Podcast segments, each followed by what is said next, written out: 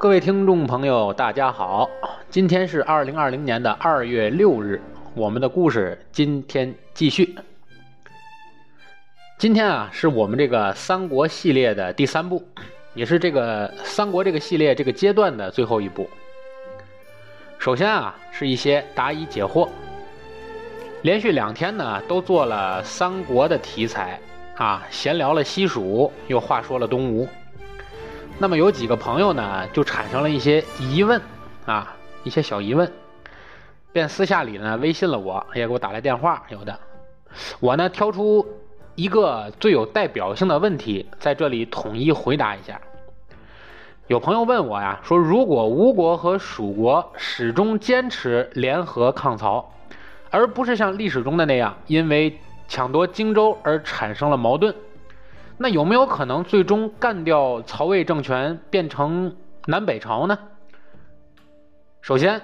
历史不能假设，因为偶然事件太多，而偶然事件的发生经常会左右整个历史事态的发展，这就是所谓历史的蝴蝶效应。但即使我们就是要硬性的做一个大胆的假设的话，我觉得孙刘联军呢也不太可能打败曹魏。因为，并非只是因为曹魏的军事实力过强，而是这两家联盟的本身的成立的前提就是自救，而非共赢。因此，一旦双方联盟由抱团取暖转为合作共赢，那首先要产生的问题就是利益的分割。那么，刘备最需要的其实就是生存空间。西蜀虽然是天府之国，但毕竟地势险峻，群山环抱。自我保、自我防御是个优势，但是开疆扩土就难上加难了。因此，蜀国是非常需要荆州这个跳板的，而东吴呢，是一直依靠自己强大的水军维持着长江天堑的制江权。大部分的国民 GDP 的和军费的开支呢，都是用于维护它强大的水军。因此，向北进军对他们来说意味着有巨大的骑兵和陆军的军事投入。这件事情对东吴来说是得不偿失的，劳民伤财。所以，即使刘备和孙权始终贯彻的联盟抗曹的这个决议，那也只能是从客观上延长三足鼎立的时间而已。好，问题回答完毕，我们继续讲述今天的故事。今天要聊曹操啊，曹魏政权。曹操是个性格非常复杂的人，我觉得很多人呢被《三国演义》或者戏剧的影响，认为曹操是个篡汉的坏人。其实，在我眼里啊，曹孙刘、曹操、孙权、刘备都一样，都是军阀，而且本质都是篡汉的。无论是打着挟天子以令诸侯的旗号，还是打着重兴汉室，其实这都是对外的一种说辞。三国里每个利益集团的最终目的，其实都是一统天下，而且都是自立为王，目的都是代汉自立。因此啊，我们不需要去证明任何人是好人。而在这一个烽火连天的时代，中国人口的数量也历经了断崖式的下降。据资料统计啊，在东汉中后期，中国有人口五千多万，但是到了三国后期，三分天下的魏蜀吴三国。总人口数量不到八百万，其中魏国四百四十三万，蜀汉九十四万，东吴两百三十万。可见人口数据下降的是多么的厉害，这也是中国历史上人口最少的一个时代。当然，这个数字可能只是官方记载的数字，因为由于战乱产生了大量的流民，没有户籍的人口无法清算。但三国时期人口锐减的事实是肯定的。所以在这样的乱世，谁能结束战争，为人民带来和平的人，那就一定是正义的。这就是在这种所谓“战国无义战”“三国无义战”“春秋无义战”这种没有正义战争的情况下，怎样区分正义的根本原则。所以，仅从这一点出发，我觉得曹操做的相对来说是比较出色的。曹操这个人啊，出身不好啊，属于。虽然属于官宦子弟，但是呢是宦官之后。听到这里，您就是傻了，啥宦官还之后？那我给您解释一下啊，曹操的老爹啊是宦官收养的义子，所以曹操呢原本的姓氏是姓夏侯。啊，因为收养他爹的那个太监姓曹，所以他们家才改姓了曹。曹操原姓夏侯，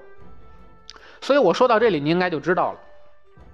在曹操的部下里，那些姓夏侯的人是自家亲戚，而早期的那些姓曹的人，其实就是同姓而已，是没有任何亲属关系的。了解了这层关系呢，当您再回看三国的历史的时候，您就会突然明白一个道理。打仗时真的是为曹操抛头颅洒热血的，为啥都是那些夏侯家的人？而曹魏早期那些姓曹的人，这几个部下总是一直不温不火，原因就在这儿。虽然这种太监干孙子这个出身啊，让曹老板多少有些羞涩啊，但毕竟也算官场里有了这么一号，属于部队大院里玩大的孩子。跟曹老板一起撒尿和泥的小朋友啊，后来一个个就都成为了各地方的头头脑脑。因此，这让曹老板从开始自己创业的时候，就比卖草鞋的刘皇叔和地头蛇孙仲谋多了很多的优势。因此，曹操在创业前期虽然有磕磕绊绊，但总的来说还算是要人有人，要钱有钱。部队呢越来越多，地盘也是越来越大。凭公孙瓒，凭孔融，凭袁术，凭袁绍，几乎统一了时局动荡的整个东汉的北方区域。就连困扰了大汉王朝数百年的匈奴问题，也在曹老板统一北方直面匈奴时，以怀柔政策暂时的给平复了。所以昨天啊，我们在讲到孙权时，我们讲过，曹魏的国土形状其实就是个横条。北方凶悍的少数民族多年来一直威胁着。农耕文明，也就是说，曹操当时所面临的这个时局，就是要在逐一统一大小军阀的同时，还要兼顾着北方草原部落的侵扰。而同时，南方刘备、孙权的联盟也确实让曹操不得安心。所以，我们说魏、蜀、吴三国里，魏国确实占据着绝对的优势，但绝对的优势下也包含着更多的矛盾和问题。我们前两讲都分别列出了孙刘两家的内部派系，而从沛国谯县起兵，也就是今天安徽亳州这个地方啊，从这个地方起兵的曹操，一路披荆斩棘，吞并大北方大小军阀无数。那么曹操的内部派系又怎样呢？两个字形容：更乱。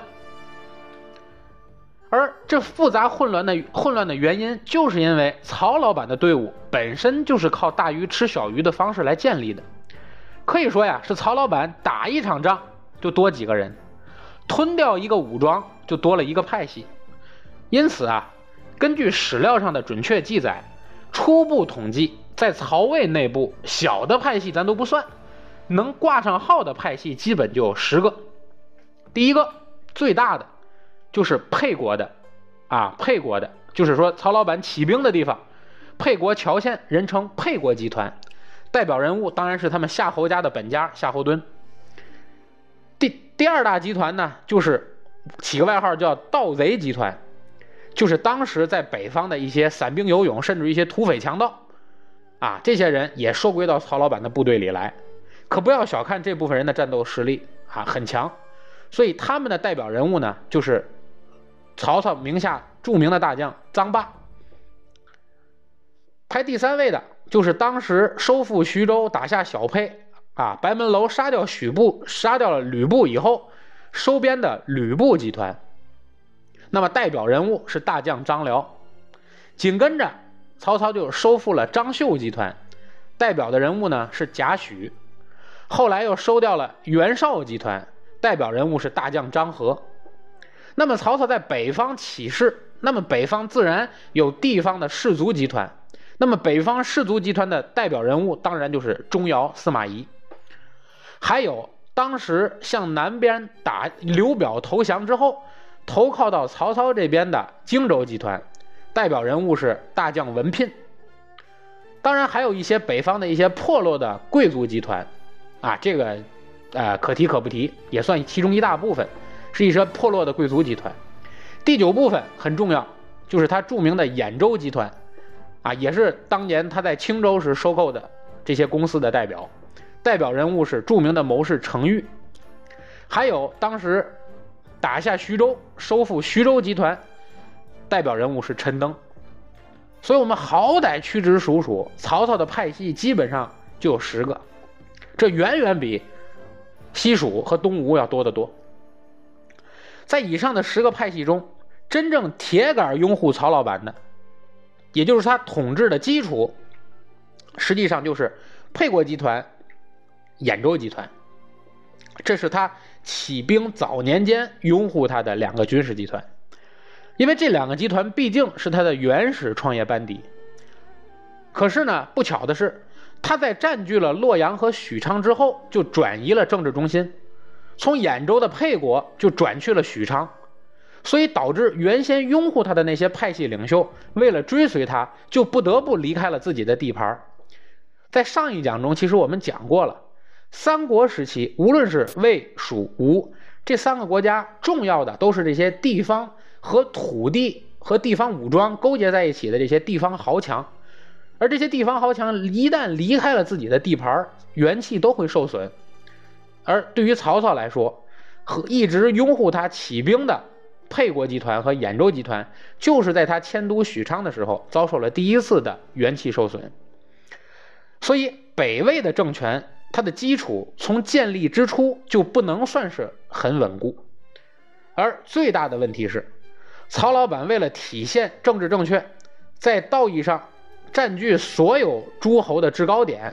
就把东汉的小皇帝拉过来做了傀儡。这种行为本身其实就是一把双刃剑。有皇帝在手，无论是政治上还是外交上，都会让曹老板占尽先机和优势。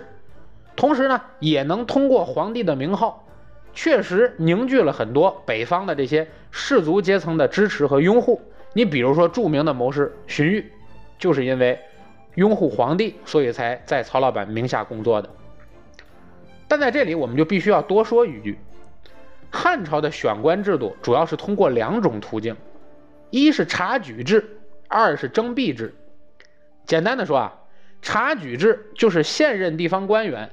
把任区内所有有才学、有德行的人推荐出来。经过一个考试，但一定要注意，这个考试并不是后来的科举考试。通过考试了之后，可以做官。啊，这是察举制。征辟制呢，就是皇上、皇帝或者是州府直接点名自己看上的人才，免试做官。啊，一种是需要考试的，一种是免试的。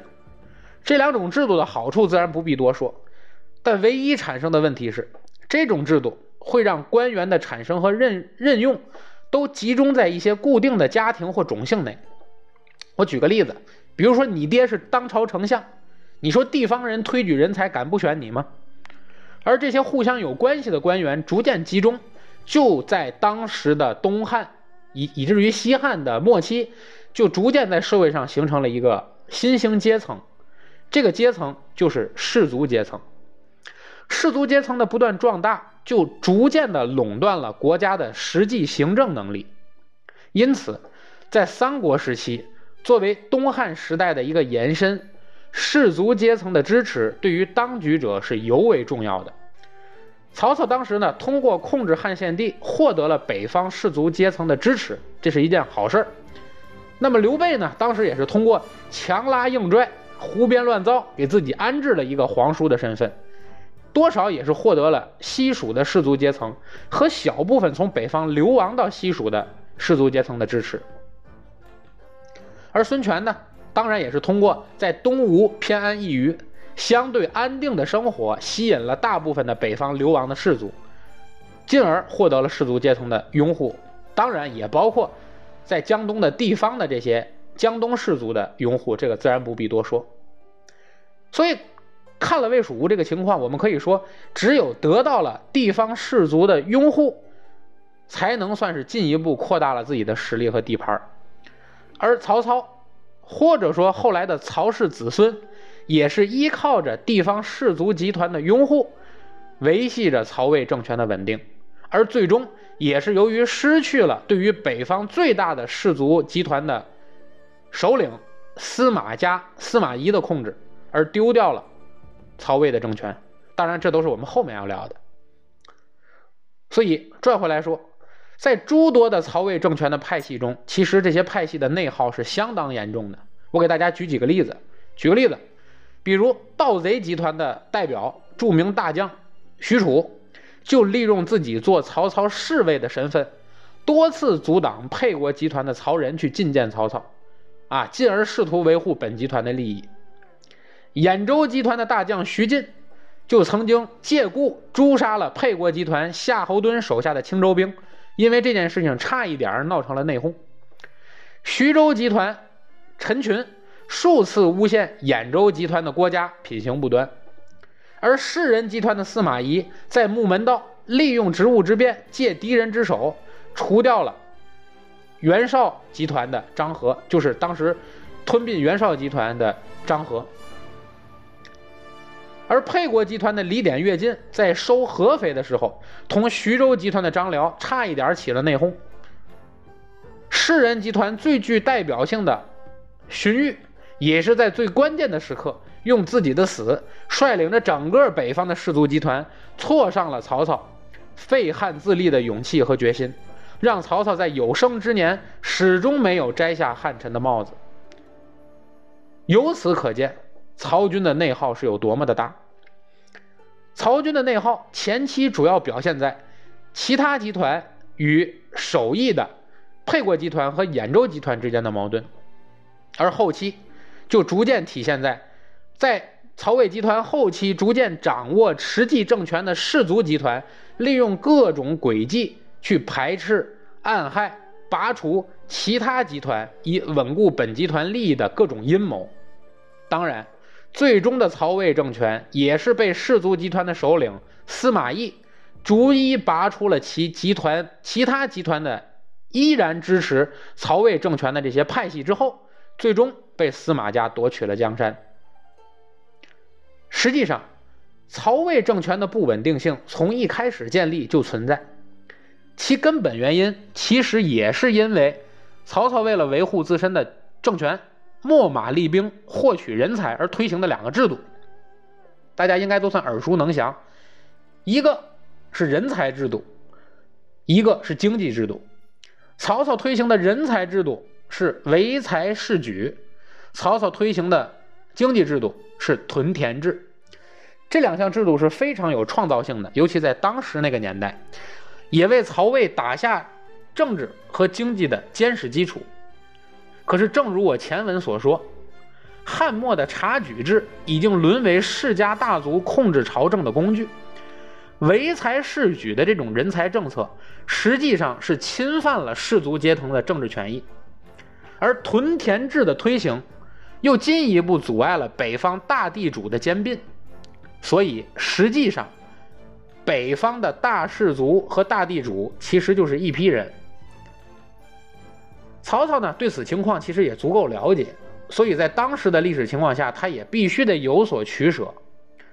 因此，在他所统治的曹魏时代，对士族阶层就多加笼络，从来就不敢轻易得罪。但是，笼络和讨好并不意味着可以消除这一矛盾。曹操春秋鼎盛时尚能压制，但是到了曹操的晚年，尖锐的矛盾就逐步的显露出来。这个矛盾是什么？就是曹操晚年，刚才我说的前面的那十大派系，逐渐的，你吃我，我吃你，兼容并包，就逐渐形成以兖州派为代表的世家大族的和世家大族的这个团队，和以谯郡派，就是前面说过的那个沛国，就是曹操最早起兵的地方，以谯郡派为代表的那些新兴庶族之间的。党争，这些新兴庶族就都是当年最早和曹老板揭竿起义的这些曹操的乡党。那么在这里呢，我们就要先简单介绍一下颍川派。什么叫颍川派？在汉末三国时期啊，颍川这两个字就是一块金色的招牌。颍川这个地方向全国各地输送了大量的人才，可以说得颍川者得天下。和其他大族一样，乱世中的颍川大族啊，有很多著名的世家。你比如我前面说过的荀家，荀彧啊、荀攸啊、荀家，还有陈家啊、陈群，还有钟家啊、钟繇，还有辛家啊、郭家啊、郭嘉，这些名门大家都属于颍川一派。而且颍川一派最早都是在袁绍手下任谋士，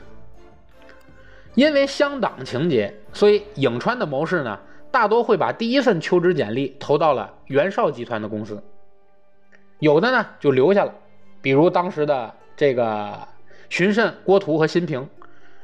有的呢就跳槽到了曹操集团，你比如说荀彧和郭嘉，但是原先投靠到袁绍集团的那些人呢，随着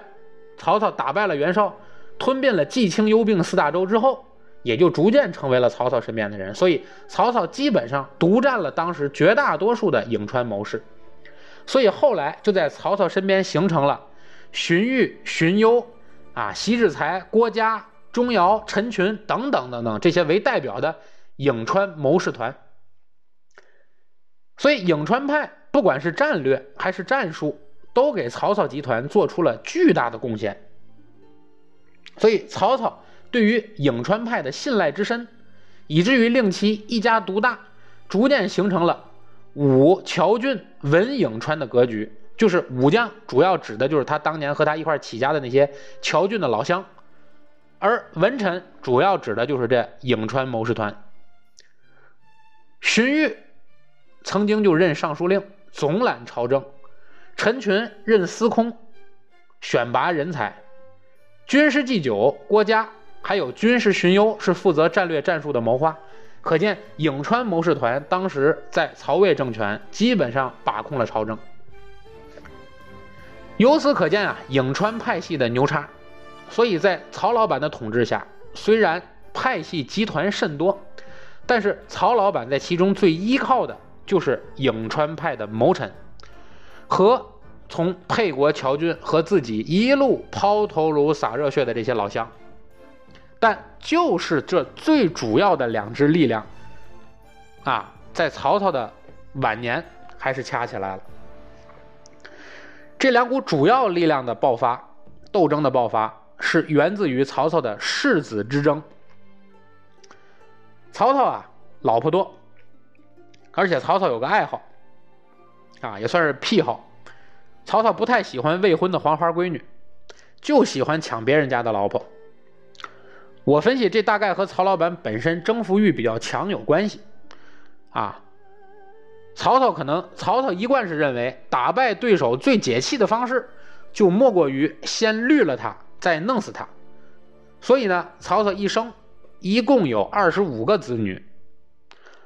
但是最后真正有资格来继承曹操基业的，无非也就是曹丕、曹植、曹彰这三个人。当时支持曹植的呢是乔俊派，也就是说是曹操的这些老乡，是支持曹植的。因为这些和曹操混了一辈子的人，非常喜欢曹操这种可以说是比较洒脱啊、比较大方的这种性格，不太喜欢曹丕这种心思太重的人。这个可以理解，但是当时这件事情让曹丕最早和这个曹操这些老乡，就是和这些乔俊派，就心里就开始有了隔阂。而且乔俊派里还有一部分将领是支持曹彰的，因为曹彰当时候一直在前线打仗，所以跟这些前线的将领们一起啊，一个战壕里睡过啊，一起扛过枪，所以说呢。大家有很多人支持曹彰，这件事情呢也令曹丕很忌讳。但是，一直倡导嫡长子继承制制的颍川派，在这个时候就和曹丕一拍即合了。这时候，颍川派的领袖是陈群和司马懿，他们支持曹丕，并不是因为他们多喜欢曹丕这个人，而是希望通过曹丕来极力维护。氏族集团对于政权的独有性，并且能够通过曹丕来推荐他们设计好的九品中正制，来保证这种新的官制能够最终确认下来，啊，人才选拔制度能够最终确认下来。当然，这标志着这种九品中正制的推行，实际上是标志着由曹操推动的唯才是举的这种人才选拔机制政策的彻底破产。啊，这个我们后文再说。而曹操呢，正如我们前文所说，他是深知士族集团的支持对于维系政权是多么的重要，因此几经权衡，曹操最终放弃了。他老乡们这些武将们支持的曹植和曹彰，而最终选择了颍川派士族阶层支持的嫡长子曹丕来继承了世子位。而为了防止曹丕做世子的这个位置不稳，而被那些有军队的啊有军队支持的这些和自己一路打打杀杀过来的这些老乡们的支持的这个曹植的篡位。曹操就杀了一直帮助曹植竞选世子之位的选举办公室的主任杨修，所以这才是杨修之死的真正原因，而并非是我们之前学过的杨修什么一盒酥啊、什么门内写活呀之类之类的这种自作还有鸡肋啊这种自作聪明，到会最后导致曹操杀了杨修，并不是。所以，纵观曹操一生。虽然曹操深知士族集团的重要和不可轻视，但其实他也是一直在竭力的维护他自己麾下诸多派系的集团的平衡和稳定，从而达到团结其他派系和氏族集团抗争的目的。他所担心的事情就是氏族集团过于强势，甚至于裹挟了自己的继任者。会严重影响曹魏基业的稳固，因此曹老板当初才会在曹植和曹丕的选择上举棋不定，才会在自己统治期间极力的压制司马懿的权力，才会去积极的实行屯田制，让国家的经济基础向军事力量捆绑，从而提升唯一可以与氏族集团抗衡的他的那些老乡们。啊，这些曹氏的这些亲戚们，乔俊派的能力，才会去采用唯才是举的人才政策，去削减氏族阶层的力量。历史证明，曹操太牛逼了，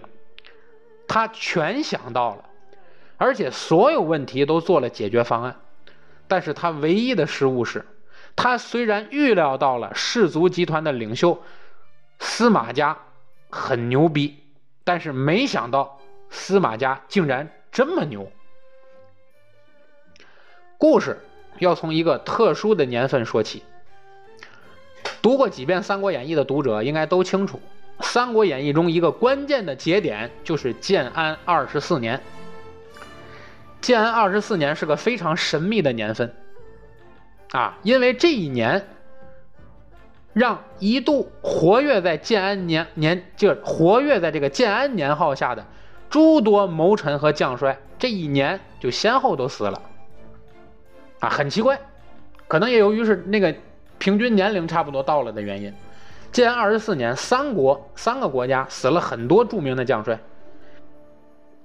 其实自从建安二十二年开始，曹操和刘备便为了汉中的争夺卯足了劲儿。建安二十三年，曹洪在武都击破了吴兰、宛城，啊，然后呢，和关羽就发起了这个战争，啊，打起了著名的宛城之战。而建安二十四年正月，夏侯渊就被黄忠设计所杀。建安二十四年的五月，曹操就撤军退回长安。七月。关羽就把曹仁围困在了樊城，啊，著名的樊城之战。八月，关羽就生擒了于禁，斩了庞德。这件事情当时让关羽真正意义上的威震华夏。而就是在这个档口，就是在这个时候，曹魏集团的内部发生了一件匪夷所思的叛乱，史称“魏讽谋反”。很多人到这里就脑子中打了一万个问号。魏讽是何许人也？为什么之前连听都没听过？原因很简单，因为基本上在《三国演义》中就没怎么提这件事儿。即使在陈寿所著的《三国志》里，也没留下关于魏讽的多少信息和魏讽谋反这件事的什么记载。我们唯一可以查出魏讽谋反这件事情的，是从陈寿所著《三国志》后人裴松之在上面做的序，就是给《三国志》做的序，人称裴松之序的这些注解中，我们可以了解到。一些和魏魏讽谋反这件事情有关的一些事情。魏讽呢，字子京，是沛县人，也就是说，他就是曹操的老乡，也属于是乔俊派里的人物。因为这个人口才不非常好啊，估计参加奇葩说应该也是奇葩之王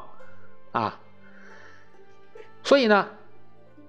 这个人口才非常好，善于迷惑大众。于是当时便轰动了邺城，于是就被征辟当了官魏讽谋反这个事情啊，疑点很多，但是毕竟这件事情爆发于关羽当时刚刚大破曹军啊，在樊城大捷，而且生擒了于禁，斩了庞德，趁着曹操星夜赶往前线去救援的时候，魏讽在曹操的老家就谋反了，所以很难说。魏讽谋反这件事情没有和蜀国里应外合的这个嫌疑。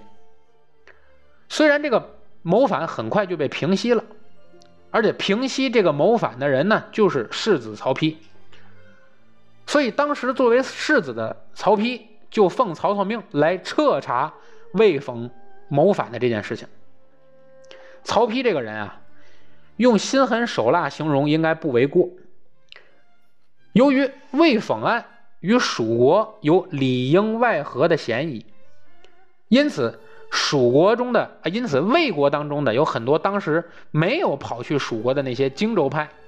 就成为被清洗的第一批对象。因为毕竟荆州派里的大部分谋臣和蜀国的荆州集团的那帮人是有千丝万缕关系的。魏讽案平息之后。荆州的士人阶层在曹魏政权的军事政治地位就变得更为低下了，而除了上文中提到的牵连的这些荆州的人之外，还有一位日后颇有名气的将领也被这个案子所牵连了，那就是大将文钦。文钦也是乔郡人，也算是乔曹操的老乡。虽然文信参与谋反这件事情很快被曹操下了一个特殊的保函，不让曹丕继续去查文钦了。但是通过这件事情，我们也不难看出，魏讽和文钦都是沛县人和乔郡人。所以说，魏讽案中被影响最大的当然是荆州派，无疑。但是乔郡派在曹丕的心目中。就更像是卡在嗓子里的鱼刺。建安二十五年，也就是公元二百二十年的正月，曹操病逝在洛阳，终年六十六岁。曹丕呢，以世子的名义，顺理成章的继承了魏王的大位。获得了绝对权力的曹丕啊，就马上一路就马上任命。这一路帮自己获得世子之位的这个氏族集团的党魁陈群为镇军大将军、录尚书事；副党魁司马懿为辅军大将军加给事中、录尚书事。所以，千万不要小看曹丕的这个变革，这是历史上第一次给原本与军权无缘的颍川派。不仅让他们把握了政权，而且也开始掌握军权了。而原先掌握军权的乔俊派，啊，就是曹操的那些和他一起抛头颅洒热血的老乡们的权力，在此时就逐渐的被削弱了。而乔俊派在曹魏集团内部对于军权的垄断，也正是因为曹丕的上任被彻底打破。好了，被压抑了几十年的司马懿，终于要登上历史舞台了。我们看看这么多年一直躲在暗处的司马懿，其实已经在私下里做了相当充足的准备。司马懿和陈群此时已经无疑成为了氏族集团的实际领袖，而通过一路扶持曹丕，最终获得政权。已经取得了曹丕的足够信任和支持，而他们两个人又通过九品中正制的施行，彻底限制了夏侯氏和曹家的宗亲力量，并进一步加强了士族阶层对于中央官员的实际控制。而此时的曹丕，对于这些曾经支持曹植、曹彰，还曾经做出过。大叛徒的，私下和诸葛亮眉来眼去的这些曹老板的同乡和叔叔大爷，就恨之入骨。所以，曹丕在此时就要在这个司马懿的影响下，趁热打铁，对乔俊派和宗亲派做进一步的削弱。曹丕都干了什么呢？第一。曹丕改变了曹魏家族的分封制，曹魏家族的分封从此就只分封一些虚名，而不再给实权。虽然啊，曹丕的兄弟姐妹也全都给封了王，但是一点实权都没有。封地上的所有官员都是由中央政府直接问任命，啊，封王没有任何干涉政治任命的权利。这样。基本上各地的这些宗亲和乔郡派的领袖就基本上被架空了，空有个虚名而已。整个封国之内，军队一共才有几百人，偌大的封地，这些军队连保卫王府都不够，所以有的封王甚至连自身的人身安全都不能得到保证。第二，不但限制了他们的实权啊，限制了他们的自由，限制他们的军队，限制他们的权利。而且，曹丕还要求这些宗亲派和曹操的这些元老要经常的更换封地。这个制度在历史上虽然比较常见，因为都是国王怕这个封王在自己的地盘上形成自己的势力之后要造反夺权，但是曹丕制定的制度几乎是一年一换地，也就是说，本来在这个地方还没安定下来，明年又要搬到另一个地方去。所以这些人每年就在不停的搬家之中，而且每搬一个家，连封号都要跟着换一次。今天你叫秦王，明天你就是楚王。所以这样的宗族分王封王制度，让当时的这些啊乔俊派和宗亲派都非常的烦恼，甚至困苦。就是因为曹丕这样苛刻的对待这些宗亲，就彻底削弱了曹操当年依仗的这些。同乡后裔和曹丕的这些宗亲贵族，这让曹魏政权在未来司马家起兵反曹的时候，就彻底失去了魏戍曹丕的根本能力。而对于司马懿是如何夺取政权的呢？这个相信很多朋友在电视剧里头都有足够的了解，啊，我这里就一带而过。公元两百四十九年。司马懿利用曹爽陪同曹芳离开，就是曹芳就是当时的魏王啊。曹爽是当时的大将军。曹爽陪同曹芳离开洛阳，去参观高平陵的坟墓的机会，就发动了高平陵之变，并且借机控制了朝廷。从那时起，曹魏的所有军事力量几乎就全部落入了司马懿的手中，就落入了颍川的这个这个文人士族阶层中。哎，历史就是这么的讽刺。曾经的曹操是极力维持，通过各种手段防止做大的氏族集团，啊，还是在司马懿的不断的隐忍和努力下，终于是重获自由，并且不断做大，最终成为了晋朝的最大派系。所以啊，这里呢就。不得不提出，啊，就是因为这个氏族集团不断的扩大，最终颠覆了曹氏政权，而让司马懿最终让司马家取代了曹家，而最终也是通过司马家统一了全国。但是这个事并没完，氏族集团的力量就依然在不断的扩大，最终在晋朝就形成了一种独特的制度，这个制度就叫门阀制度。门阀制度是什么意思呢？门阀制度就是当利用当时可以推举官员的机会，将自己的一些贵族家族中当中的这些子弟就全部推荐给朝廷当中担任官员。从而进一步让家族的政治权力的实力得到提升。啊，门阀制度闹得最严重的时候，唯一的衡量标准就是血缘关系，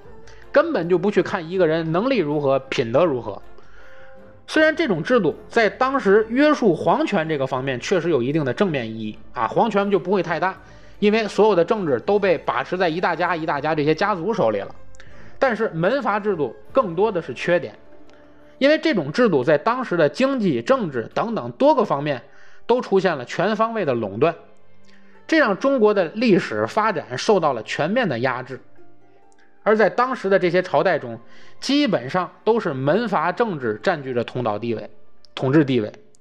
而这些朝代也没有一个不是中国历史上最为虚弱的朝代，特别是在当时就造成了五胡乱华这样的灾难。氏族集团在晋朝依然在不断的扩大着自己的势力，而这个事儿呢，就本身就像一个不断扩大的癌细胞，啊，门阀制度、氏族集团最终不但结束了曹魏政权的统治，而且门阀制度、氏族集团最终就成为危害了晋朝，甚至是之后整个中国南北朝。将近七百多年，纵纵跨七百多年历史的这些王朝，都是毁在了门阀制度的手里。而且，就连魏晋南北朝后实现大一统的隋朝的杨家，和替代了隋朝建立大一统的唐朝的这个李家，其本质都是门阀士族的领袖出身。直至李世民深知门阀制度就几乎是等同于封建王朝的一种癌症，而最终选择以科举制这种人才选举制度来代替了门阀制度，脱胎于汉朝的门阀制度才最终宣告死亡。讲到这里啊，我们就不妨眼倦沉思一下，都说是。科举制度的推行，彻底结束了门阀制度。可是我们想一想，真的吗？中国的门阀制度真的是从有科举制的那天就没有了吗？中国的这种以大家族来垄断资源、垄断权力啊、约束皇权的这种制度，难道只是到了唐朝吗？啊，这个就作为一个思考题，留给听故事的各位。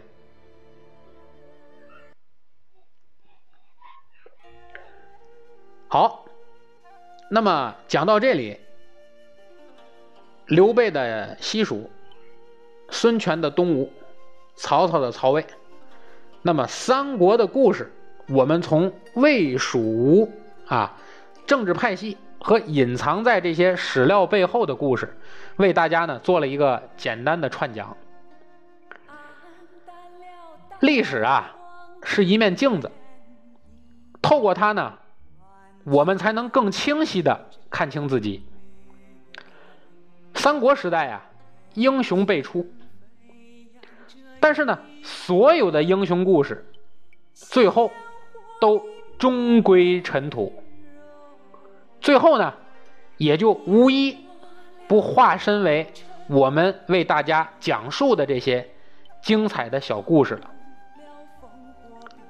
就像啊，罗贯中所著的三国演义在开篇的那首诗中所说的古今多少事都付笑谈中啊。好了朋友们今天的故事啊我们就讲到这里。三国的故事呢我们也就在这里告一段落。谢谢大家我们明天再见。